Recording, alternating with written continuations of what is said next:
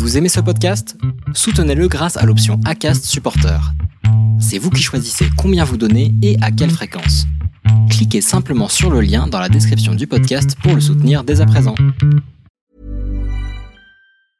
Hiring for your small business? If you're not looking for professionals on LinkedIn, you're looking in the wrong place. That's like looking for your car keys in a fish tank. LinkedIn helps you hire professionals you can't find anywhere else, even those who aren't actively searching for a new job but might be open to the perfect role. In a given month, over 70% of LinkedIn users don't even visit other leading job sites. So start looking in the right place. With LinkedIn, you can hire professionals like a professional. Post your free job on linkedin.com slash people today. Dans ce nouvel épisode du podcast L'Instant Outdoor, je m'entretiens avec Julien Bottas. Julien est batteur il est aussi triathlète. C'est un passionné de sport mais aussi de musique dont il a réussi à faire son métier il travaille notamment avec euh, les frangines Amir, Tal, Vita et bien d'autres euh, que j'oublie euh, dans cette présentation de Julien. Il nous partage son quotidien, comment est-ce qu'il fait pour réussir à s'entraîner malgré des tournées qui sont très fatigantes. Il nous partage aussi ses, victoires de triathlète et toutes ses expériences aussi de batteur, comment est-ce qu'il en est venu à ce métier et c'est un milieu que je découvre. Donc merci beaucoup à Julien de nous avoir partagé euh, toute euh, cette richesse dans ce nouveau podcast euh, de l'instant outdoor que je vous invite écouter et partager en masse parce que c'était vraiment un échange très enrichissant. Merci encore Julien et bonne écoute à tous dans ce nouveau podcast de l'instant outdoor. Alors aujourd'hui, je suis avec Julien. Euh, Julien, bienvenue dans, le podcast L'Instant Outdoor. Comment vas-tu? Salut François, bah écoute, merci beaucoup. Merci pour l'invitation. Et, euh, et, ma foi, ça va plutôt bien. Eh ben écoute, euh, avec grand plaisir pour l'invitation. Je suis vraiment très content de, de recevoir pour la première fois. Euh, tu inaugures euh, cette, cette, discipline, ce sport, ce beau sport qui est le triathlon. Et, on, pourra, en parler durant, durant notre échange. tu cumules ça avec une activité de, de batteur aussi. Euh, dont on pourra parler euh, aussi euh, en long, en large, en travers, parce que c'est un, une discipline qui, qui, m'intéresse pas mal. alors, comment est-ce que tu te présenterais, Julien, pour, pour les gens qui ne, te connaissent pas?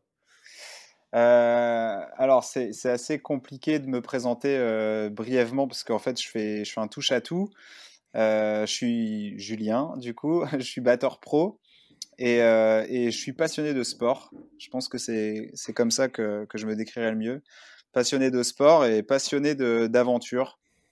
Donc, euh, j'aime la performance, j'aime j'aime bien euh, m'entraîner pour être meilleur. Mais c'est vrai que je pense que ce qui m'anime le plus, c'est voilà l'aventure et découvrir en fait des nouvelles choses, quoi. Mmh. Et alors, c'est peut-être quelque chose qu'on retrouve euh, dans le profil des, euh, des, gens qui aiment, euh, qui aiment la musique, cette, cette envie de, de, performance et cette rigueur. Est-ce que tu, tu, dirais ça?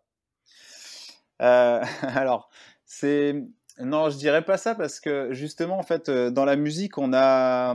Alors, dans la musique classique et tout ce qui va être un peu cursus, cursus pardon, plus, plus classique, effectivement, on va avoir ce côté très rigoureux, tu vois, de, de travailler de façon assez méthodologique, euh, d'avoir ce, euh, cette volonté de, de, se mettre derrière l'instrument et de travailler la technique, d'être très rigoureux, tu vois, d'avoir ce, ce, ces choses qui nous permettent de ne pas laisser du tout place à, à l'erreur et d'être le, plus carré possible. Et en fait, au-delà de ça, en fait, tout ce qui est justement sphère musicale à plus, plus large, aura en fait on va vraiment avoir ce, côté plus bohème finalement tu vois? Et, et, non, je dirais pas qu'on a ce côté rigoureux dans la musique. Au contraire, on a cette fibre artistique qui nous permet de s'aventurer vers plein de choses, d'être intéressé par plein de trucs. Mais c'est vraiment deux mondes totalement différents. Totalement différents. D'un côté, le sport me donne beaucoup de rigueur, tu vois, beaucoup de motivation et, le, et un, cadre. Et la musique, au contraire, je peux vraiment m'évader c'est ça n'a rien à voir. On est sur du partage et et pendant un, enfin pendant un concert, il se passe mille choses quoi. Tu vois, c'est c'est des échanges.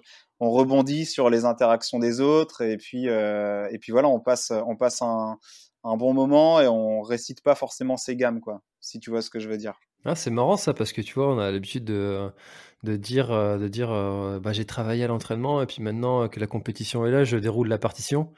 Ouais. tu vois, on a l'habitude, il y a cette expression qui existe.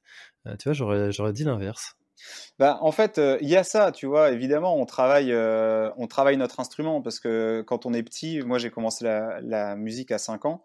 Quand tu as 5, 6 ans, même 7, enfin tu vois, même un peu plus, jusqu'à l'adolescence, on va dire que tu comprends pas forcément toutes les clés qu'on met entre tes mains. Et donc tu travailles de façon un peu plus machinale, tu vois, c'est voilà, c'est moins viscéral, quoi. Et donc, effectivement, tu vas travailler ton instrument pour dire de travailler ton instrument. Euh, et tu comprends les choses après. Mais par contre, euh, une fois que tu as euh, saisi les, la méthode et un petit peu ce, qu'on t'avait donné comme moyen d'exprimer, en fait, là, tu as, as, 100 portes qui s'ouvrent devant toi et du coup, tu peux t'engouffrer dans chacune, chacune d'elles. C'est vraiment, vraiment particulier. Alors oui, il y a effectivement, comme tu dis, une rigueur de travail parce qu'il faut quand même beaucoup travailler l'instrument, il faut être très rigoureux là-dessus. Mais par contre, une fois qu'on a les clés, ouais, c'est euh, c'est vraiment un autre, un autre univers, tu vois, beaucoup moins calibré, quoi, je dirais. Mmh. Alors, tu, tu l'as dit, tu as commencé la, musique à, à, 5 ans. Est-ce que, tu étais dans une, euh, une famille qui était euh, eux-mêmes musiciens? Comment tu es arrivé dans ce, dans ce domaine? Euh, alors, je crois que je suis arrivé dans ce domaine parce que j'étais j'étais assez dur à tenir chez moi. Donc, mes parents m'ont inscrit à toutes les activités extrascolaires qu'il pouvait y avoir. Donc, j'ai fait du sport, de la musique, même des arts plastiques, tu vois. Bref, tout ce qui pouvait m'occuper. Et, et en fait, j'ai tout continué jusqu'au lycée. j'ai tout continué en parallèle. Euh, jusqu'à en fait en perfectionner euh, certains traits et notamment on va dire euh, la musique et puis le sport mais en fait non mes parents sont pas musiciens même si mon père a une bonne oreille contrairement à ma mère mais mais voilà on n'est pas on n'est pas musicien ensuite mon frère j'ai un frère et une sœur et eux deux ont fait de la musique ma sœur a même été professeur de flûte donc euh, oui, on a ce truc, mais euh, non, je suis pas du tout issu d'une famille de musiciens ou d'artistes. Tu vois, euh, vraiment pas quoi. Mmh. Alors pour, pour situer un petit peu sur ton activité professionnelle, on a été mis en relation avec, enfin mis en relation, du moins moi je t'ai découvert grâce à quelqu'un qui, qui, qui me suit aussi depuis, depuis longtemps et que, que j'apprécie beaucoup, Fleur, qui, qui, qui, écoutera le podcast, dont on, donc on la salue et je la remercie de, de nous avoir présenté. moi aussi.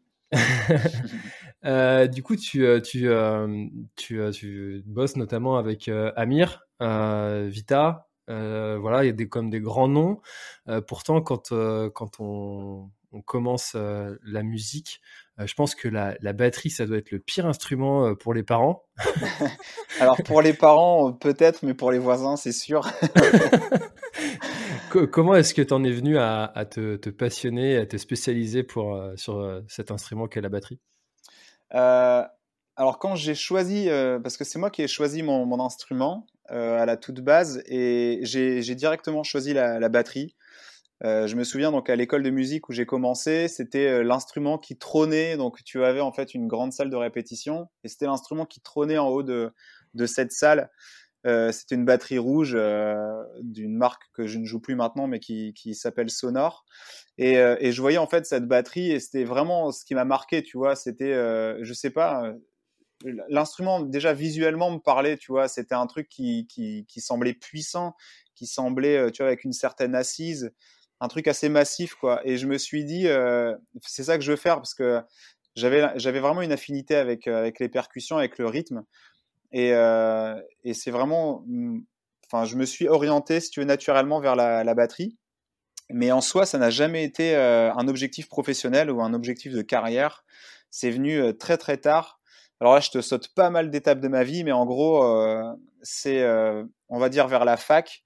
je crois que j'étais en licence, en, deuxième ou troisième année de licence même, où je me suis dit, parce que je, jouais toujours de la musique, et euh, je pense que c'est à cette période-là où je me suis dit, ben, je suis jeune, euh, j'ai peut-être un truc quand même avec la musique, euh, parce que tout le monde me le disait, et pourquoi pas essayer Et hum, j'étais à l'époque, je sais pas si tu connais, donc c'est STAPS en fait, c'est une, Mmh. une fac de sport.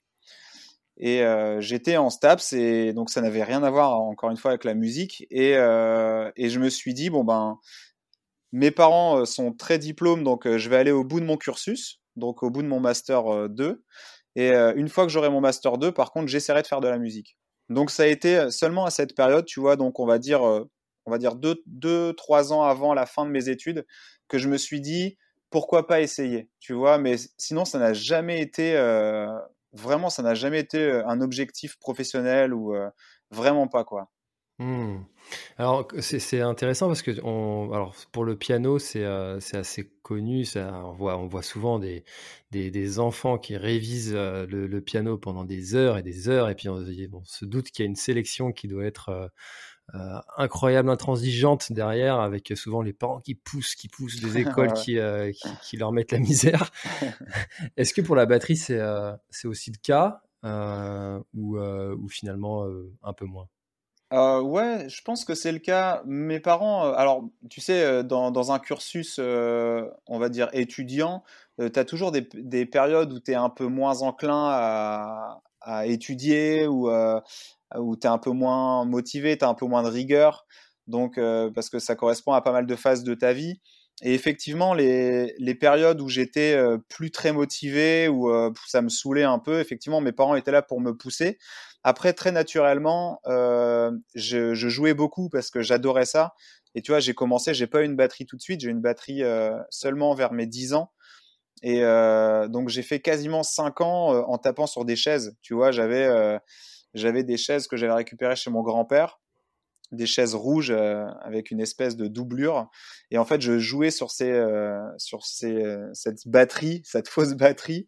Donc, je mettais de la musique derrière et en fait, je, je tapais sur les chaises, tout simplement. Donc, au, au début, tu vois, enfin, c'était même hyper moche parce que du coup, je tapais sur des trucs. Donc, en fait, mes parents entendaient un mec qui tape, tu vois, sur des, chaises à côté. Donc, pendant quelques années, ça a été ça, en pensant que justement, j'allais un peu lâcher l'affaire. Et puis, en fait, non, ils voyaient que j'étais hyper passionné, que c'était un truc qui me, qui me plaisait beaucoup. Donc, ensuite, j'ai une batterie muette. Donc, c'est une batterie avec des, des pads en caoutchouc. Donc, en fait, ça ressemble à rien du tout. Hein. C'est pas du tout une batterie, c'est vraiment des espèces de ronds en caoutchouc où tu tapes dessus. Donc, ça faisait un petit peu moins de bruit pour eux, ça devait être plus agréable. Et puis, euh, et en fait, j'avais cette batterie muette. Et euh, avec mon frère, on avait monté une fausse batterie. Donc, j'avais un seau j'avais un pad où je fais de la technique, tu vois, c'est un truc en espèce de, de plastique, tu vois, où je tape dessus et j'avais un escabeau euh, en guise de cymbale. Et en fait je jouais dans ma cave euh, là-dessus. Et ça faisait un boucan mais c'était horrible. C'était juste vraiment je pense que ça devait être horrible. Et je pense que mes parents euh, ont fini par m'acheter une batterie parce que ça devait être inaudible le truc. Enfin tu vois on tapait sur un escabeau en, en métal c'était l'horreur quoi. Et donc ensuite j'ai eu ma batterie. Et à partir de là ils ont vu que ça me plaisait vraiment. Et, et là par contre ouais la batterie je l'ai bien poncée et mes parents les phases où j'étais un peu moins dedans euh, m'ont toujours poussé tu vois à, ce que bah, je continue à ce que euh, je travaille quand même mon instrument etc machin. Et puis et puis voilà après là, je, j'embraye, mais tu vois, quand je suis passé euh, à la fin du lycée et à la fac, euh, j'avais un peu moins de temps quand même pour la musique parce que je m'entraînais énormément en water polo, parce que je jouais au water polo à cette période. Et, euh, et en fait, la musique a toujours été un fil rouge, mais voilà, je m'entraînais vraiment beaucoup moins. Et par contre, à partir du moment où j'ai décidé que ça allait être potentiellement un objectif de carrière, enfin, du moins un objectif professionnel, là, euh, j'ai vraiment travaillé énormément. Ouais. Et là, mes parents m'ont soutenu euh, pour le travail, ouais, effectivement. Mais du mmh. coup, ouais, tout comme, euh, je pense, c'est tout comme, enfin, le piano, même, je sais pas, la trompette ou n'importe quel instrument. Il faut effectivement qu'il y ait quelqu'un derrière qui te pousse parce que, parce que parfois c'est, assez, voilà, des fois c'est un peu démotivant aussi, tu vois. Ouais, il doit y avoir ce côté un peu répétitif qui, euh, qui doit venir en, un peu en ligne de compte et euh, qui euh, ouais. il faut savoir pourquoi tu es là et bah, il y a beaucoup de parallèles en fait avec l'entraînement le, sportif. Totalement, ouais, ouais, totalement. Et toi, tu dirais que le, sport t'aide à être performant en musique ou que la musique t'aide à être performant en, sport? Pour moi, c'est vraiment un échange entre les deux disciplines. clairement, la musique m'aide à complètement m'aérer l'esprit, euh, par rapport au sport et le sport m'aide à m'aérer l'esprit par rapport à la musique. Donc tu vois, j'ai vraiment ces deux, c'est pour moi deux euh, échappatoires quoi, tu vois, euh, l'une pour l'autre. Par contre, le sport m'a donné une rigueur et une, on va dire une endurance de travail, tu vois, à répéter, à, à me concentrer, à, à refaire, tu vois, jusqu'à temps que ce soit, euh, je vais pas dire parfait parce qu'on parle de musique, donc c'est très abstrait, mais euh, tu vois, ça m'a donné cette rigueur de travail, tout comme les études. Euh, donc pour la musique. Et par contre, ouais, la musique me permet d'exprimer ce côté artistique qui me manquait dans le sport. Et du coup, quand je reviens, tu vois, au sport, après, je sais pas, une journée de studio ou une série de concerts, tu vois, je suis content de le faire. Tu vois, ça me fait vraiment beaucoup de bien. Je me sens hyper bien. Et quand j'ai fait tout ce sport, je reviens à la musique et je suis totalement focus sur la musique parce que du coup, euh, mon corps est, totalement relâché et un peu euh, euh, libéré de, tu vois, toutes ces énergies que je, que je peux emmagasiner, quoi. Mmh. Alors, tu, tu, as fait le choix de, en plus de, de, venir au triathlon. Donc, le triathlon, c'est un des sports les plus chronophages qui existent au monde. Ouais, ouais, ouais c'est clair. Parce que au-delà d'entraîner une discipline, eh ben, il faut en entraîner trois. Mmh avec le vélo qui est, voilà, on, on, le sait tous, pour, quand on pratique un peu de vélo, on sait que si on veut progresser, il faut y passer du temps sur la selle. Ouais. pourquoi avoir fait le choix de ce sport? Alors, j'ai fait le choix de ce sport totalement par, totalement par hasard. En fait, euh, moi, j'habite pas, enfin, j'habite Paris maintenant et j'habitais euh, en province, euh, donc j'habitais dans le nord de la France avant. Et quand je suis venu sur Paris pour la musique, fatalement, c'était très complexe pour moi, tu vois, de m'impliquer dans l'équipe en water polo. Et du coup, petit, petit à petit, j'ai diminué mes entraînements en water polo pour ben, plus m'entraîner parce que j'étais quasiment exclusivement à Paris et du coup j'ai enfin cherché une discipline euh, en arrivant à Paris. Donc quand je suis arrivé à Paris, j'ai fait de la salle, euh, de la salle de sport, tu vois, de la, du fitness. Je détestais, c'était hyper, euh, hyper chiant, mais j'avais que ça, si tu veux. Je savais pas trop quoi faire, donc j'allais courir quand même dehors parce que ça me faisait du bien, mais j'allais, j'allais en salle parce que je savais pas quoi faire. Et j'y allais quand même tous les jours parce que tu vois, quand tu fais, euh, je m'entraînais euh, quasiment trois fois par jour, tous les jours, donc euh, enfin water polo avec les gars et quand tu passes de autant de temps de, de pratique sportive à quasiment plus rien, tu vois, tu es obligé quand même de, de, on va dire, d'extérioriser, tu vois, toute cette énergie. Donc, je, je, passais pas mal de temps à la salle et pas mal de temps à courir. Et puis, je crois que c'était sur Facebook, il me semble, j'ai vu une pub pour l'Ironman. Donc, l'Ironman de Nice, il me semble. Et euh, le, le, nom déjà, tu vas me parler parce que je suis un peu fan de, Marvel et tout le bazar, donc euh, je voyais ça et je me disais ah, Iron Man, ça a l'air d'être trop cool. Bah, je vais faire ça cette année, tu vois. Et donc là, on est, euh, je pense, en novembre, novembre 2015, il me semble, novembre ou décembre 2015, ouais. Et et du coup, je vois ce qu'il faut faire et je vois en fait qu'il faut faire un marathon quand même à la fin de l'Ironman. Donc je me dis, bah, bah c'est cool, euh, je vais juste me mettre à courir et puis ça va bien se passer. Et je crois que je fais, euh, je sais plus, 70 ou 80 bornes euh, la semaine. alors que je partais de 10 bornes, tu vois, à peu près. et donc, bah, fatalement, je me blesse, tu vois. J'ai un début de périostite. La classique. Voilà, la classique. Et, et, en, et en ce temps-là, du coup, j'habitais encore dans le nord de la France. Et je me dis, bah, bah c'est pas grave, j'ai un truc qui me pousse euh, à la jambe, donc je vais aller voir mon pote d'enfance qui est kiné et qui a une super bonne réputation. Euh, et en même temps, ça me permettra de le revoir parce que ça faisait quelques années que je l'avais pas vu. Donc je vais voir mon pote Teddy. Et puis je lui expose le problème. Je lui dis, bah, bah voilà, écoute, euh, je m'entraîne, je vais préparer un Ironman cette année. Alors il éclate de rire hein, parce que déjà évidemment euh, le gars part de rien du tout, il, est nageur à la base et il va s'enquiller euh, 3 km 8, 180 bandes de vélo et puis un marathon à la fin. Euh, en ne connaissant rien du tout au triathlon. Hein. Franchement, je suis honnête avec toi, je ne connaissais rien du tout au triathlon. Et, euh, et donc il me dit bon ben écoute, si tu veux, moi je peux te faire une prépa physique parce que, parce que je suis préparateur physique, etc. Machin. Donc voilà, Teddy se retrouve entraîneur de Julien.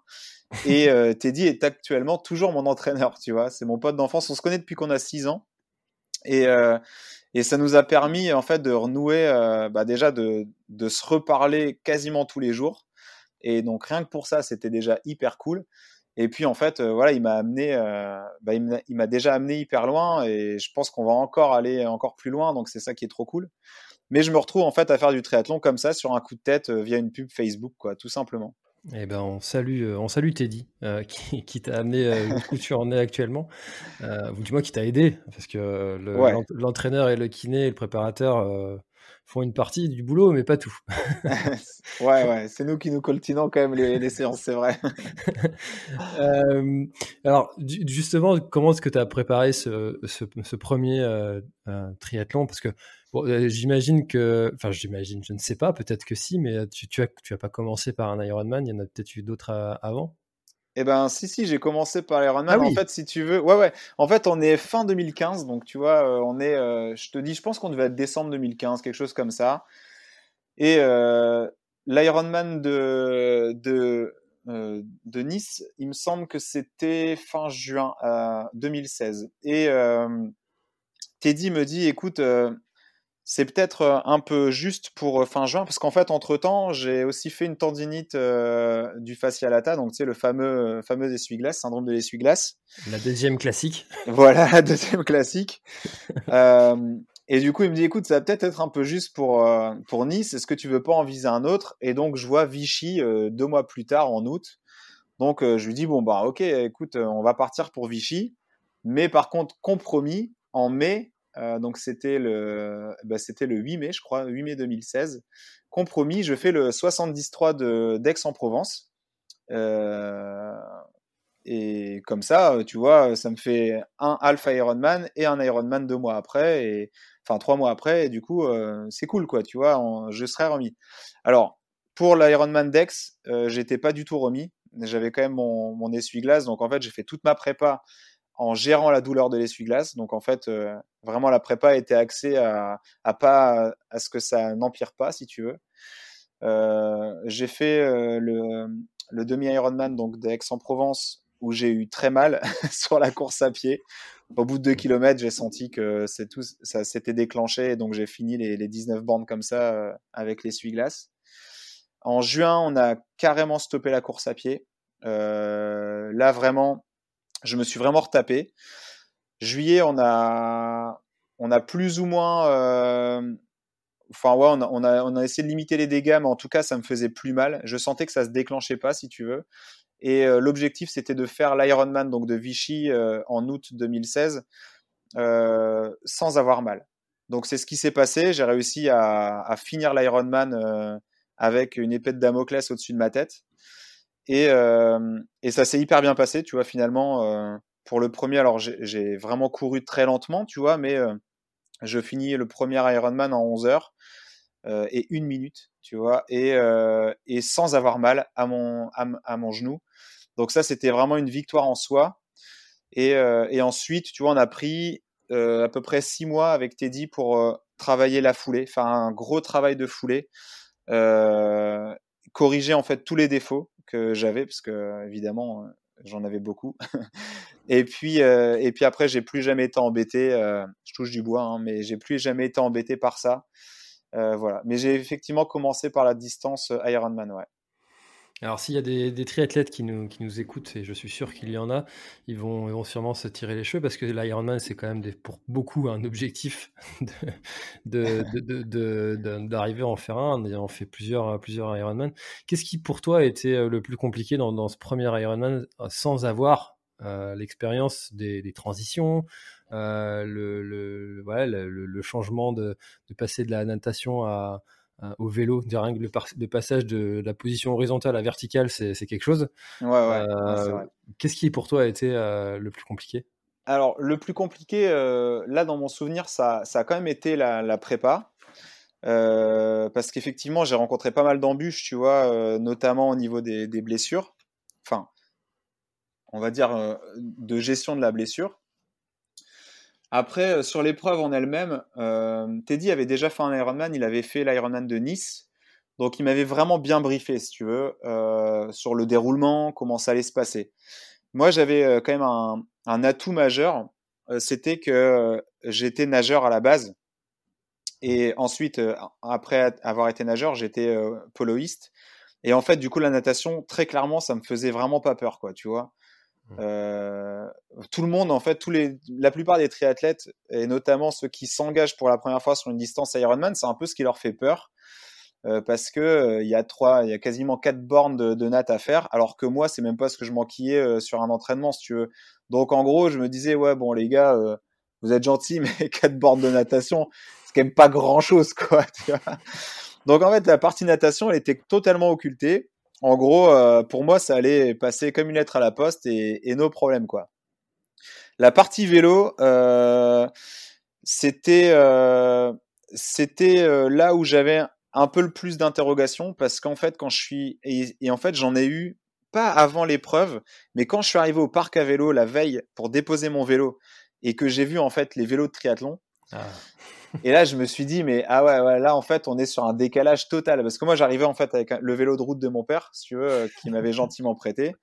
Hmm. Euh, j'avais acheté des prolongateurs euh, chez Decat. Enfin, tu vois, j'ai fait, j'avais fait le, truc de base. Et là, j'ai vu des vélos, mais enfin, laisse tomber, des trucs, j'avais jamais vu ça, quoi. Et je me suis dit, ah ouais, mais en fait, les mecs, ça déconne pas. Enfin, on est sur un, sur une discipline totalement à part. C'est pas du vélo, en fait. Le truc, c'est, c'est un combat de, de, vaisseau spatial en fait. Donc tu vois, on était vraiment, c'était, euh, j'ai halluciné quoi, des trucs hyper profilés, des lenticulaires, des machins. Je, je sais même pas ce que c'était qu'une roue lenticulaire, tu vois. Je vois une roue pleine, je me dis mais c'est hyper drôle ce truc. Pourquoi il a mis un flasque sur sa roue? Bah, Tu vois des trucs. Vraiment, je, je savais pas. Alors je savais changer un pneu, enfin tu vois, changer une chambre à air, etc. Mais euh, vraiment, je débarquais un peu. Et quand j'ai vu ça, je me suis dit, ah ouais, en fait, il y a peut-être euh, quand même une, autre préparation à avoir. Si tu veux, au-delà du défi sportif, il y a peut-être quand même un, autre truc à réfléchir. Euh, Ted était avec moi euh, à l'Ironman de Vichy, donc il m'a vraiment rassuré par rapport à tout ça. Il m'a dit, non, mais t'inquiète pas. La majeure partie des mecs que tu vois avec tout le matos là, parce qu'ils avaient vraiment, genre, ils avaient dévalisé Triathlon Store, les gars. Hein. Et la majeure partie des gars que tu vois avec tout ce matos, tu vas les rattraper lors de la course. Alors moi, j'y croyais pas une seconde. Mais en fait, c'est ce qui s'est passé. Tu vois, sur la partie vélo, j'ai doublé des gars. Euh, parce qu'en fait, si tu veux, il faut savoir que vu que j'étais quand même bon nageur, euh, je suis sorti dans les premiers de la natation, tu vois. Et mmh. du coup, je suis arrivé dans le parc à vélo, il y avait tous les bikes. Et euh, moi, je sors avec mon petit vélo, mon petit bergamon de papa là. Et, et en fait, bah, les mecs qui m'ont rattrapé, par contre, ils avaient des mollets, mais si tu veux, comme mon buste. Tu vois, c'était des, c'était des, des, machines à rouler, les types. Et je les voyais me dépasser avec leur casque profilé, des trucs. Et je me disais, waouh, mais c'est chaud. mais je vais me retrouver dernier de ce bazar dans quoi je me suis engouffré, quoi, tu vois. Et puis, euh, et puis finalement, non, tu vois, au bout de 120, 140 bornes, bah, j'ai commencé à reprendre des gars qui, je pense, avaient fait des erreurs d'alimentation mais euh, moi, j'étais hyper scolaire sur, sur cet Ironman et en fait, j'ai écouté euh, Teddy et qui me disait, ben, ben, toutes les 10 minutes, tu bois une gorgée d'eau, toutes les 20 minutes, tu croques euh, dans un truc, tu vois, une barre de céréales, un machin, ce que tu as. Et tu vois, 10, 20, 10, 20, tu fais ça tout le temps. Et en fait, moi, du coup, j'étais hyper bien parce que du coup, j'ai pas eu de, j'ai pas eu de coup de mou ni rien. J'étais aussi en dessous un peu de, de, de, mes aptitudes pour, pour en garder sous la pédale au cas où. Et puis, euh, quand je suis arrivé sur la course à pied, ben, j'étais, euh, j'étais hyper bien, tu vois. Hormis cette épée de Damoclès que j'avais par rapport à, la blessure, bah, physiquement, euh, j'étais bien. Et, et j'ai pas ressenti de difficultés particulières parce que je pense que Teddy m'avait hyper bien préparé et aussi bien physiquement que mentalement, tu vois. Mmh, c'est important. Ouais, c'est carrément sur ce genre de truc en plus, tu vois, c'est parce que ça dure, t'imagines, ça dure plus de 10 heures il peut se passer euh, mille choses, quoi. Et en fait, sur, euh, sur des épreuves aussi longues, je pense que c'est euh, ouais, c'est hyper important de, de, savoir comment va se dérouler à peu près ta course, de, de, savoir où tu mets les pieds, de savoir que tu peux être confronté à, à un mur, par exemple, au 30e kilomètre en course à pied ou je ne sais quoi. Enfin, tu vois que tu peux avoir vraiment des coups de mou et d'avoir une personne qui a déjà pratiqué pour justement te donner les clés euh, qui te permettent d'anticiper ces moments-là, tu vois. Mais effectivement, ouais, c'est hyper important de, de mentaliser tout ça avant. C'est vraiment très marrant ce que tu racontes concernant le, euh, les, vélos euh, ultra profilés euh, que tu peux voir et puis ce sentiment que tu peux avoir un petit peu ce sentiment de l'imposteur. Tu te dis mais qu'est-ce que je fais là? Je suis pas à ma place. Totalement. Totalement. C'est quelque chose que je pense que tous les débutants vivent quand ils, ils, s'inscrivent pour la première fois à une compétition où il y a un petit peu voilà une, petite, une, petite, renommée sur, sur l'événement euh, où tu vois ces personnes qui ont le dernier sac, la dernière paire de chaussures, la dernière tenue de la marque à la mode. Et, toi, tu es à côté, tu te dis, ah, qu'est-ce que je fais là? Et puis, tu vois le mec qui est en t-shirt coton, euh, short, short pour aller se baigner, qui, qui, double tout le monde et qui met tout le monde d'accord. ouais, c'était, ouais, il y avait vraiment, il y avait vraiment un paradoxe, quoi. Tu vois, c'était, enfin, ouais, ouais. J'avais mes chaussures de, de, vélo de route. Alors moi, tu vois, à la transition, je courais avec mes pompes aux pieds, avec mes cales. Enfin, tu vois, je, je, je, pense que si je me voyais maintenant avec euh, le, on va dire le peu d'expérience que j'ai, mais déjà un peu plus, tu vois, euh, dans le triathlon longue distance, ouais, j'aurais un petit sourire, tu vois, j'aurais, euh, j'aurais un petit sourire parce que parce que c'est drôle finalement, tu vois, c'est drôle de voir arriver le mec. Moi, je savais pas où il fallait mettre le dossard, il était un peu de côté, enfin, tu vois, c'était j'étais ouais j'étais pas j'étais pas dans mon élément. Et puis finalement en fait ça l'a fait donc euh, c'est ça qui c'est ça qui est drôle, ouais. C'est ça qui est mmh. drôle. Et alors à la suite de, de ce premier euh, Ironman, tu, tu, te dis quoi? C'est euh, c'est un sport de dingue, mais j'ai envie de retourner? Carrément. Carrément, je me dis, bah si tu veux, en plus, j'avais une frustration, c'est que j'ai j'ai pas pu aller entre guillemets vite, tu vois, parce que j'étais blessé et du coup il fallait que je que je me modère vraiment un max. Donc j'avais cette frustration, tu vois, de ne pas avoir pu euh, m'exprimer, tu vois. En fait, euh, j'étais pas fatigué, tu vois, après l'Ironman. Et euh, enfin, à proprement parler, évidemment que si j'étais fatigué, mais tu vois, j'étais pas au bout de moi, largement pas. Et du coup, j'avais cette frustration, tu vois, de me dire, bah, c'est chiant quand même. J'ai fait une, j'ai fait une épreuve. c'est un peu le Graal et c'est et c'est des mois de préparation pour tout le monde, hein, tu vois. Et finalement, bah, j'ai ce petit arrière-goût, un peu d'amertume euh, parce que j'ai pas pu, euh, j'ai pas pu me défoncer, tu vois. Donc euh, je me dis bon ben ouais, il faut que j'en retrouve un, il faut que j'en refasse un. et c'était une période où j'avais beaucoup beaucoup de concerts, tu vois, donc c'était très difficile à caler dans le planning, donc j'en ai pas refait en 2016, mais par contre en 2017 j'en ai enchaîné pas mal, ouais. Mmh. Ouais, ouais, j'ai adoré. Vraiment, j'ai adoré et j'ai trouvé ça hyper cool. Puis en plus, tu sais, c'est un truc que j'ai partagé avec mon ami d'enfance. Donc j'ai plein de souvenirs trop bien de, de cette journée. Euh, ouais, non, c'était trop chouette, quoi. Trop, trop chouette. C'est vrai que c'est un sport qui est euh, l'un des sports les, qui demande euh, beaucoup de, de, de, temps, on l'a dit tout à l'heure, et qui est, qui est individuel. Donc, comment se passait ce, justement ce, ce partage? Comment est-ce que, euh, au-delà de la préparation, pendant l'événement, quel était votre partage euh? Euh, à, part, enfin, à part, à part tout ce qu'on a partagé pendant l'événement, c'est ça, tu veux dire comment on, fonctionnait? C'est ça, exactement. Quel est votre, votre, parce que comme il était présent, si j'ai bien compris, quelles étaient votre, votre, vos interactions? Bah, les interactions lors de l'événement, ça a été uniquement aux transitions. Mmh. Et après, lors de la course à pied, tu vois, où moi je le voyais euh, sur des boucles. Donc ça, c'était vraiment pendant l'événement, on n'avait que ça comme, euh, comme interaction. Euh, par contre, en dehors de l'événement, on n'habitait pas enfin, dans la même région. Et puis, tu vois, moi, j'étais en tournée, donc j'étais vraiment jamais là. Et, et du coup, on, on, fonctionnait par WhatsApp, ou on s'appelait, tu vois. Mmh. Et il m'envoyait mes séances une semaine avant. Euh, grosso modo. Et puis j'avais j'avais ma semaine avec euh, tout ce que j'avais à faire. Euh, et en fait, moi, il faut savoir que j'ai choisi, enfin, le triathlon longue distance parce que c'était facile pour moi de m'entraîner tout seul. Tu vois, c'était un truc que je pouvais que je pouvais mener un peu n'importe où en France. tu vois, parce qu'il fallait courir ou nager, donc c'était assez facile de trouver une piscine un peu n'importe où et puis d'aller courir. Tu vois, c'était le plus simple. Le plus difficile, finalement, c'était le vélo, mais voilà, c'était. Euh, en tout cas, j'avais pas besoin d'être dans une structure particulière, tu vois. C'est pour ça que j'avais choisi ça. Euh, et, voilà, en fait, du coup, il m'envoyait juste mes séances. Euh, on s'appelait généralement une ou deux fois par semaine pour avoir mon ressenti. par rapport aux séances, aux intensités ou par rapport à mon état de fatigue. Parce qu'il faut savoir aussi que j'ai pas un métier qui est très sédentaire, tu vois. Le fait d'être musicien, d'être toujours sur la route, c'est extrêmement fatigant. Mmh. En fait, ce ne sont pas les concerts qui sont fatigants parce que en soi, tu vois, ça demande beaucoup de souplesse la batterie. donc, tu te fatigues pas si tu veux. C'est pas un truc où es, tu sors de scène, tu es exténué. je pense que les chanteurs, par exemple, sont beaucoup, beaucoup, beaucoup plus fatigués que nous, musiciens. Mais par contre, le rythme de vie, il est, c'est, laisse tomber, tu vois. Tu te couches à pas d'heure. moi, je me levais hyper tôt pour pouvoir m'entraîner toute la journée, tu es sollicité, tu vois, on te... les gens sont hyper heureux de t'avoir, donc, euh, et toi, tu es hyper heureux de les voir, donc, tu vois, es, toute la journée, on te parle, on te, sollicite, on, te fait faire des visites, on te, tu vois, et c'est trop cool, mais du coup, en fait, tu te reposes jamais.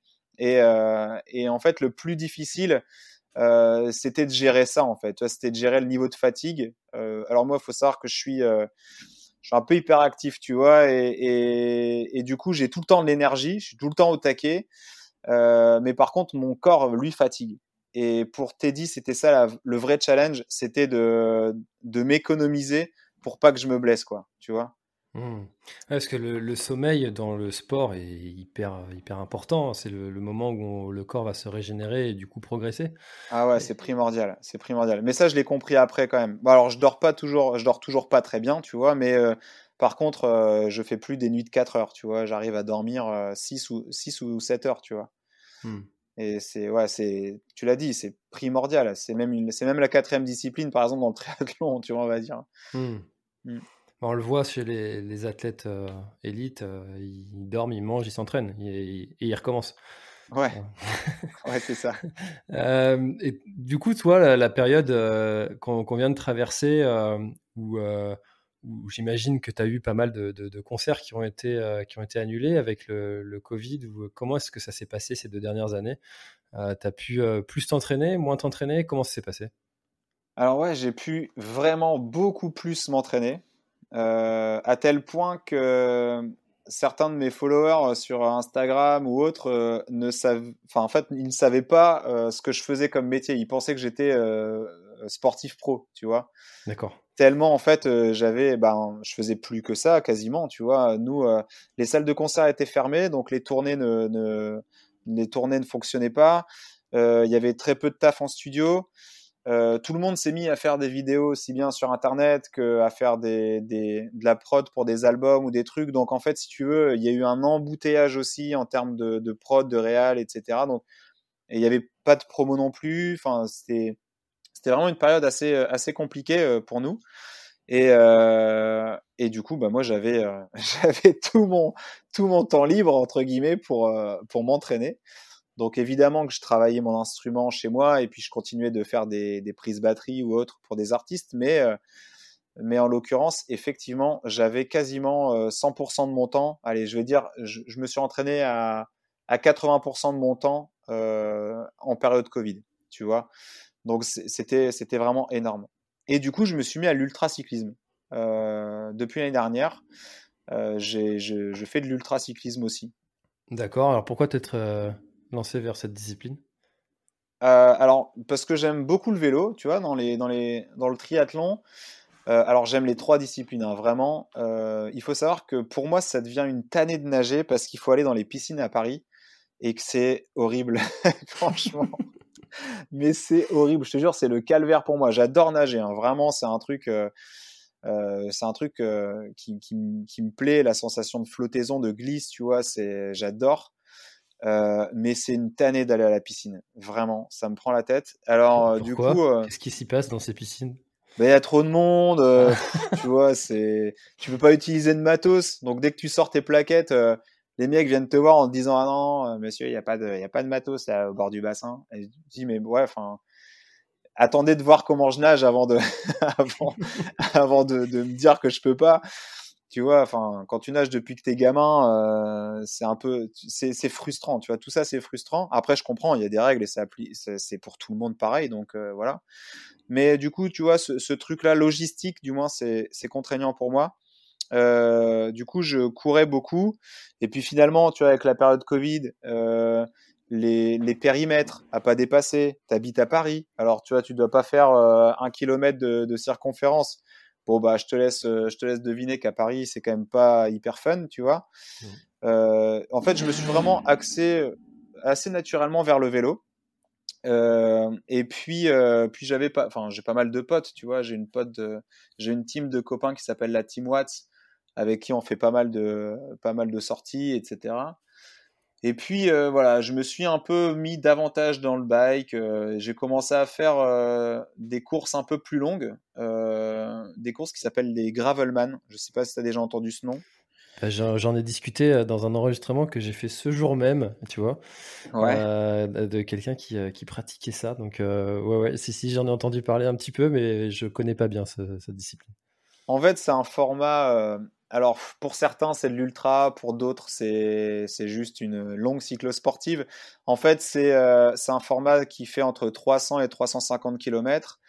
Euh, et puis, euh, voilà, tu vois, le premier, c'était Roubaix-Paris. Ensuite, il y en a eu un Île-de-France. En bref, tu en as un petit peu partout. et moi, moi, le but, en fait, quand j'ai commencé à faire ces trucs-là, c'était de voyager. Tu vois, ça me permettait, en fait, de traverser des régions. Euh, en une journée. Euh, et puis en fait de kiffer, tu vois, de voir les paysages, etc. Et je trouvais ça hyper intéressant. J'ai commencé à m'intéresser un peu à la discipline. Et, euh, et après de après de fil en aiguille, tu vois, j'ai commencé à allonger un peu les distances. Donc j'ai fait un Paris-La Roche-sur-Yon, tu vois, je suis allé chercher un vélo. donc je suis parti de Paris en bike avec un vélo. Je suis allé jusqu'à euh, jusqu'à un de mes shops partenaires, donc qui est euh, Cycle en Vendée, donc euh, à La Roche-sur-Yon. Je suis allé là-bas en vélo, donc 420 bornes. J'ai récupéré un autre vélo et puis j'ai pris le train pour rentrer. Tu vois. D'accord. j'ai mes parents habitent, habitent du côté d'Aix-en-Provence, donc j'ai fait Aix-en-Provence, Paris pour pour tester aussi, tu vois. Ça sur, une belle distance. Ouais, sur trois jours pour voir un petit peu ce que ça disait d'enchaîner les, les grosses journées. Et puis en fait, tu vois, j'ai commencé à vraiment m'intéresser au truc. Euh, j'ai trouvé ça hyper, euh, hyper enrichissant de, de, voyager avec un vélo. Euh, et puis grisant, tu vois, c'est dingue. Tu, tu, regardes après la carte de la France et tu, tu regardes ta trace GPS. Et le mec, il est parti de Paris, il est allé à la mer. Enfin, tu vois, c'est hyper drôle. Et donc avec ma copine aussi, on avait fait des paris Deauville, Paris Grandville tu vois, qui elle, elle fait aussi du, du cyclisme. Et, euh, et enfin bref, tu vois, j'ai commencé vraiment à m'intéresser à ce truc-là. Euh, j'ai écouté pas mal de podcasts aussi là-dessus, et puis je me suis inscrit fin mai, début juin, je me suis inscrit à, à une course qui s'appelle la Race Cross France. Ah oui. Euh, voilà. Et, euh, et j'ai pris le menu euh, Maxi Best of, tu vois. Mmh. j'ai fait la 2500 km solo, tu vois, en, en autonomie. Et, euh, et pareil, tu vois, discipline que je connais pas du tout. Euh, donc, euh, je vais regarder sur Facebook euh, les mecs qui postent euh, dans le fameux groupe Ultra Cycling, etc. Et puis, je lis un peu des machins. Et je vois en fait qu'il y a tout, il y a, y a à boire et à manger. C'est t'as de tout. Enfin, franchement, et je me dis bon bah ok, Julien, en fait, tu vas te faire ton opinion, ouais, fais tes petites merci, expériences. Merci Facebook pour ça. Ouais, merci Facebook. Ouais. merci les podcasts aussi pour me donner des bonnes idées comme ça.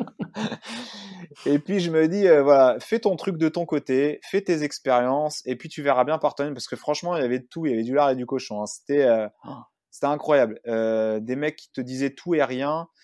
Et puis il y en a pour qui il fallait limite partir avec un sac de rando sur le dos, et puis il y en a qui partaient avec un couteau suisse et trois gels, tu vois, euh, c'était un peu n'importe quoi. Donc euh, voilà, j'ai fait un peu mes expériences.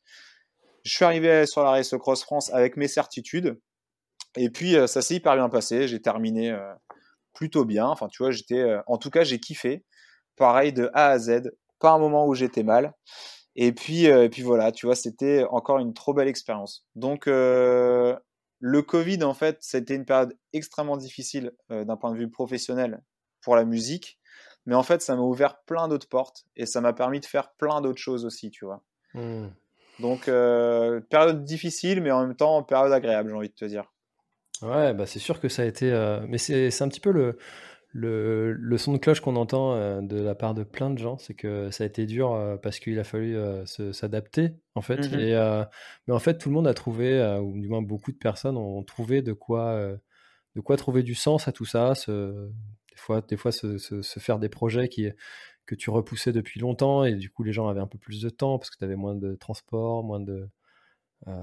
Voilà, y il y avait une vie qui était refaite et, du coup, toi, tu as, tu t'es servi de ce, de, de ce moment-là pour, pour te lancer dans ce gros projet-là.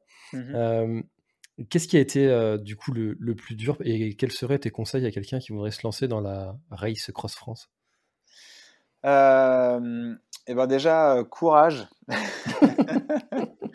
déjà, bon courage. Parce qu'Arnaud Manzanini, euh, ah, qui est adorable, hein, euh, il nous a quand même concocté un truc qui est quand même pas mal. Parce que tu as 2500 bornes et je crois que tu as 32 000 de, D. Euh, c'est long. Mais franchement, si, si, vous êtes intéressé par cette, discipline et cette épreuve qui est vraiment cool, enfin, il faut, vraiment y aller parce que c'est hyper enrichissant. Et tu vois, je le croyais pas quand j'écoutais dans les podcasts quand Arnaud ou peu importe disait ouais quand tu finis une race, une race Cross France t'es es un peu changé quelque part tu vois et c'est vrai parce que tu passes beaucoup de temps sur le vélo donc tu as vraiment le temps de cogiter et, et c'est une introspection en fait ce, ce truc. Euh, et pour les conseils je pense que le, le meilleur conseil c'est d'essayer. Donc c'est vraiment d'essayer de faire euh, des petites distances d'abord, tu vois, de faire des choses, mais d'essayer de, faire les choses par soi-même euh, et pas forcément passer trop de temps à regarder euh, les conseils de, Jean-Mich euh, sur Internet parce que parce qu'en fait c'est une épreuve qui est tellement particulière que c'est assez individuel finalement comme façon de procéder. Tu vois, moi, j'avais un vélo, euh, je vais te prendre un truc tout bête, le vélo, donc qui est vraiment, euh, on va dire, l'accessoire de base pour euh, terminer une distance, enfin, pour terminer une épreuve d'ultracyclisme. Euh, si t'as pas de vélo, c'est compliqué quand même de terminer une, une Ça va être un peu plus long. ouais, je pense, ça roulera moins bien. Et tu vois, en fait, euh, moi, le bike, j'ai opté contre euh, la majeure partie, je veux dire 95% des mecs te, disent non, te diront c'est une erreur, ne fais pas ça. Et en fait, moi j'ai pris un vélo de course, j'ai pris un vélo de, de, coursier, tu vois, j'ai un, un Emonda, un Trek. Euh, vraiment, j'ai exactement le même vélo que les mecs sur le Tour de France, tu vois. Les gars, euh, quand ils te voient arriver avec ça, ils te disent ah ben ce gars-là, hein, les gars, le Jean-Michel Carbone là, lui il va faire, il va faire 400 bornes, il va être scié en deux, tu vois. Et pourtant, j'étais hyper bien sur ce vélo. Tu vois? Et en fait, il n'y a, pas, a pas forcément de règles. Euh, le truc, c'est d'essayer. Moi, euh, j'ai passé du temps sur le positionnement, j'ai passé du temps sur le choix de la selle, sur le choix de mon, de mon matos, tu vois, tout simplement. Et, du coup, ça l'a fait. Mais tout ça, ça l'a fait parce que j'ai fait beaucoup d'expériences. tu vois, j'ai fait beaucoup de, de trucs par moi-même, de faire des 200, 300, 400, tu vois, d'essayer des trucs, d'enchaîner les jours, euh, et je savais en fait, euh, tu vois, typiquement quand je fais euh, Aix-en-Provence-Paris, je sais un truc, c'est que je le ferai pas avec cette selle-là, tu vois, mmh. parce qu'au bout de trois jours, j'ai tellement mal aux fesses, mais j'ai tellement mal aux fesses, et je me dis, mais mec, tu viens de te taper Aix-en-Provence-Paris et tu veux t'engager, tu vois, il faut refaire plus de 1500 bornes de plus, c'est lunaire, quoi.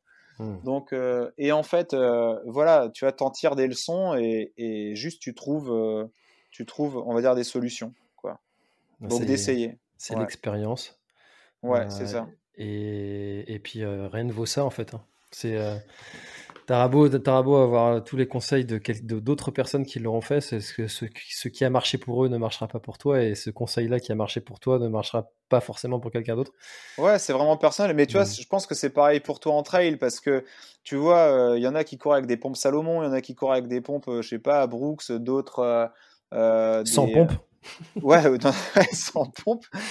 Mais tu vois, en fait, et, et, pour toi, ça peut fonctionner, pas pour d'autres. Tu vois, je pense que toi, c'est pareil. Au fil des années, au fil de tes expériences, tu t'es fait, euh, tu t'es fait un peu des, des espèces de, de listes euh, avec tout ce qui fonctionne, quoi. Mmh, exactement, exactement. C'est c'est de toute façon, euh, quand on voit euh, bah, rien que l'équipement ou la stratégie de course qui est adoptée par, euh, par telle ou telle personne, certains vont avoir besoin de, cette rigueur, comme tu disais tout à l'heure, de je bois toutes les 10 minutes, je mange toutes les 20 minutes. Mmh D'autres vont avoir plutôt besoin de juste rien du tout, en fait, juste écouter leur corps et puis dire voilà, moi je, bois et je mange quand mon corps me dit que j'ai faim ou que j'ai soif. C'est vraiment individuel et, et, l'expérience après, voilà, il faut avoir quand même quelques, quelques notions, quelques bases pour être prévenu en fait qu'il va y avoir tel ou tel problème avant de prendre le départ et qu'il va falloir trouver une solution à ces problèmes. Ouais, t'as raison. Après, il y a quand même une base. Enfin, tu vois, je, je veux pas non plus paraître prétentieux au coin, hein, loin de moi, mais c'est vrai que j'ai quand même une base aussi où je suis quand même sportif de base. Donc, j'ai une connaissance de mon corps, euh, une connaissance aussi un peu de mes aptitudes physiques, tu vois. Je sais, euh, je je me connais un peu, tu vois aussi. Je connais un peu mes limites. Euh, et, en fait, enfin, tu vois, j'ai déjà des sensations. Si tu veux, je pars pas de zéro non plus. Donc il y a aussi quand même une, une connaissance par, par, rapport à soi à, avoir, tu vois. Je pense c'est quand même important parce que je vois pas mal de, de, personnes qui me demandent des conseils ou quoi, et en fait, bah, c'est souvent des personnes qui ont commencé un peu trop vite aussi sur des, sur des, des trop gros volumes ou tu vois, des choses comme ça. Donc, euh, il y, a, y, a, ça à prendre en compte euh, quand même. Mmh, exactement. Et puis, tu as aussi ton Master 2 en, en STAPS, qui est pas rien non plus. Ouais. Tu as quand même toutes ces connaissances-là qui, euh, qui, qui, qui, ont de la valeur et, et dont tu t'es servi, j'imagine, pour, pour en arriver là. Mmh mais euh, donc euh, on salue aussi euh, Arnaud si, si jamais il écoute le podcast. donc Arnaud du podcast Ultra Talk, oui. qui, qui, partage énormément de, de conseils, interviews et, et donc voilà, on salue Arnaud. écoute Julien, on, arrive gentiment à, à, la fin de, de, de, notre échange. Quel est maintenant ton ton avenir, ton, tes projets Parce qu'après avoir fait 2500 km, j'imagine que bah, tu vois, en fait, euh, c'est drôle, hein, euh, mais par rapport à ça, euh, c'est vrai que tout le monde pense que bon, tu as fait, fait 2500 bornes, tout le monde pense que bah, du coup, tu vas en faire 3000, puis après, tu vas en faire 4000, puis tu vois, ça, ça sera un peu toujours la surenchère.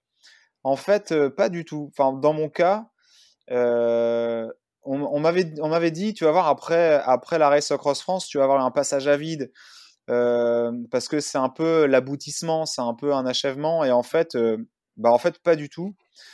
Enfin moi en tout cas, euh, ça m'a rien fait de tout ça parce que j'ai mille projets en tête, tu vois, mais pas forcément des trucs de, enfin des trucs genre faire le tour du monde, tu vois, mais j'ai plein d'autres projets en tête, donc j'ai envie de te dire, bah là les échéances, ça va être l'année prochaine, je refais du triathlon. Parce que parce que l'horizon est, est plus clair et du coup je sais que mes dossards seront maintenus. Mmh. Euh, donc je fais deux Ironman euh, où là je vais essayer d'aller chercher des temps. Euh, ben, enfin, du moins je vais essayer d'améliorer encore les, les, derniers chronos que j'avais fait. Alors t'es sur, quel, es sur quel temps pour qu'on se visualise? Sur Ironman je suis à 9h45 mmh. et sur Alf je suis à 4h30. D'accord. Voilà. Et, et pareil, avec quelques pépins, donc tu vois, je sais que, je sais que les, les temps inférieurs sont, sont accessibles. Mmh. Euh, et puis ensuite, euh, bah écoute, j'ai pas mal de projets en vélo. Je te le cache pas. Euh, j'ai pas mal de, de bike trips, aussi bien en gravel qu'en route. donc ça, j'en parlerai assez prochainement, mais voilà, des, des, trucs qui, ont, qui vont être assez cool, je pense. et puis, après, je rejoins aussi la team normalement Salomon euh, Route cette année. Donc, euh, j'aurai aussi des, dossards, enfin déjà des courses euh, à faire. Et je pense à très court terme, là en novembre, faire le SMI de, le SMI de Boulogne. pareil, pour améliorer un peu le chrono. Et puis, puis voilà, quoi, tu vois, un peu ce genre de truc. Après, moi, je t'avoue que j'ai tellement de trucs en tête que c'est plus le temps qui manque que les idées, quoi. Ouais, ça c'est quand on a comme ça des, des projets euh, qui, qui, qui, font rêver, c'est souvent ça qui manque, c'est euh, le temps de, de, pouvoir les, tous les réaliser. Ouais, ouais, Et puis du trail aussi, du trail aussi, ouais. Ah, ça, ça te fait envie aussi de, de passer euh, de la route à la nature? Ouais, ouais, carrément, carrément. Ben, tu vois, on, était avec ma copine, on était à Majorque il n'y a pas si longtemps. Euh, et en fait, on a fait des randos trail, enfin, tu vois, où on courait un peu, on allait, on va marcher un peu plus pour, pour admirer, enfin, tu vois, et, et ouais, on a, on a surkiffé. Et puis moi, ça fait, ça fait pas mal de, temps aussi que je cours avec des, des trailers là. Euh, et du coup, ouais, il me, il commence à me piquer un petit peu, tu vois, à me refiler un peu leur virus là. Attention, hein, parce que tu vas plus jamais mettre des chaussures de route. Hein. ouais, je vais pas dire ça tout de suite à l'équipe Salomon alors. oh, ils font des très bonnes chaussures de trail aussi. je sais, mais d'ailleurs, attends, d'ailleurs, c'est trop drôle parce que j'ai vu que tu avais essayé les mêmes, euh, enfin celles que j'avais, euh, j'ai utilisé, j'ai utilisé les S-Lab Ultra. Les S-Lab Ultra 3, c'est une vraie pépite. Ah, elles sont trop trop cool. Franchement, euh, ouais, j'ai adoré. J'ai fait le GR20 récemment avec et, le, la TDS, donc le, ah ouais. qui est juste en dessous de l'UTMB et c'est, enfin, j'ai pas été au bout malheureusement parce que pour des problèmes de, de l'organisation suite au décès du coureur. Ah oui, euh, mais, mais c'est vraiment une très bonne paire de chaussures. Voilà, c'est pas un épisode qui est sponsorisé du tout par Salomon. D'ailleurs, si vous écoute, il pourrait sponsoriser le podcast. c'est vrai. Mais bon, la team Salomon, s'il y a moyen de, s'il y a moyen de, de, mettre deux trois shorts là sur le compte, on y va. Hein. Exactement. euh, bah écoute, merci euh, Julien. Est-ce qu'il y a quelque chose que tu aurais aimé ajouter avant qu'on se quitte euh, et qu'on clôture cette, notre échange? Euh, écoute, euh, pas particulièrement. Bah déjà, vraiment merci pour ton invitation. C'était une discussion hyper sympa. Euh, je t'invite avec grand plaisir à venir me voir en concert. Peu importe, on verra ça du coup en, privé où, où, je, je jouerai pas très loin de chez toi. et puis pareil, si jamais, si jamais, ben voilà, des auditeurs ont des questions ou peu importe la discipline, que ce soit du, du, on va dire plutôt de l'ultra euh, ou du triathlon, hein, euh, bah, qui n'hésitent pas, euh, du moins sur mes expériences. S'ils ont des questions aussi sur mon métier, parce que c'est un, finalement, c'est un, métier qui interroge vraiment beaucoup, euh, surtout quand on est dans un milieu sportif comme ça. Alors moi, je passe un peu pour un alien hein, euh, dans, ma, sphère musicale.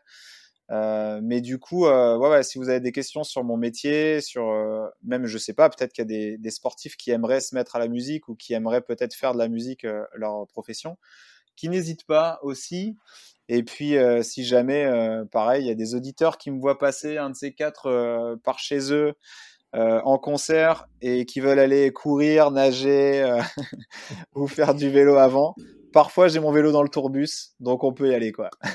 Super. Et eh ben, écoute, euh, on invite euh, tous, les, tous les auditeurs à te, à te suivre sur, euh, sur Instagram. J'imagine que c'est plus simple. Ouais, voilà, Insta, comme, comme ils veulent, ouais, effectivement, sur Instagram.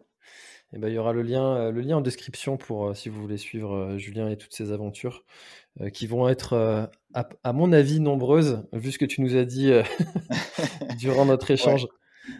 ouais, je l'espère aussi.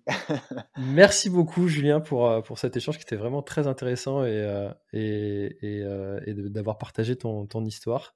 Merci, François. Merci avec, beaucoup. Avec grand plaisir. Très, très bonne journée et à bientôt. Merci. Salut. Cet épisode est maintenant terminé, merci de l'avoir écouté jusqu'au bout. Et si vous êtes encore là c'est sûrement qu'il vous a plu, alors n'hésitez pas à le faire savoir autour de vous, c'est la meilleure façon de faire connaître le podcast L'Instant Outdoor. Parlez-en, partagez les épisodes, merci beaucoup pour votre fidélité et à très très bientôt dans un prochain épisode. Voilà, l'épisode est terminé, j'espère qu'il t'a plu. Je t'invite à aller checker NAC, comme je t'en ai parlé au tout début de l'épisode, avec le code PlanetTrail, P-L-A-N-E-T-E-T-R-A-I-L. Tu auras moins 15% sur ta commande. Et moi, je te souhaite un très, très, très, très, très bon footing, très bon trajet. Bref, ce que tu es en train de faire, je te le souhaite un très bon. Allez, à bientôt dans un prochain épisode. Bye bye.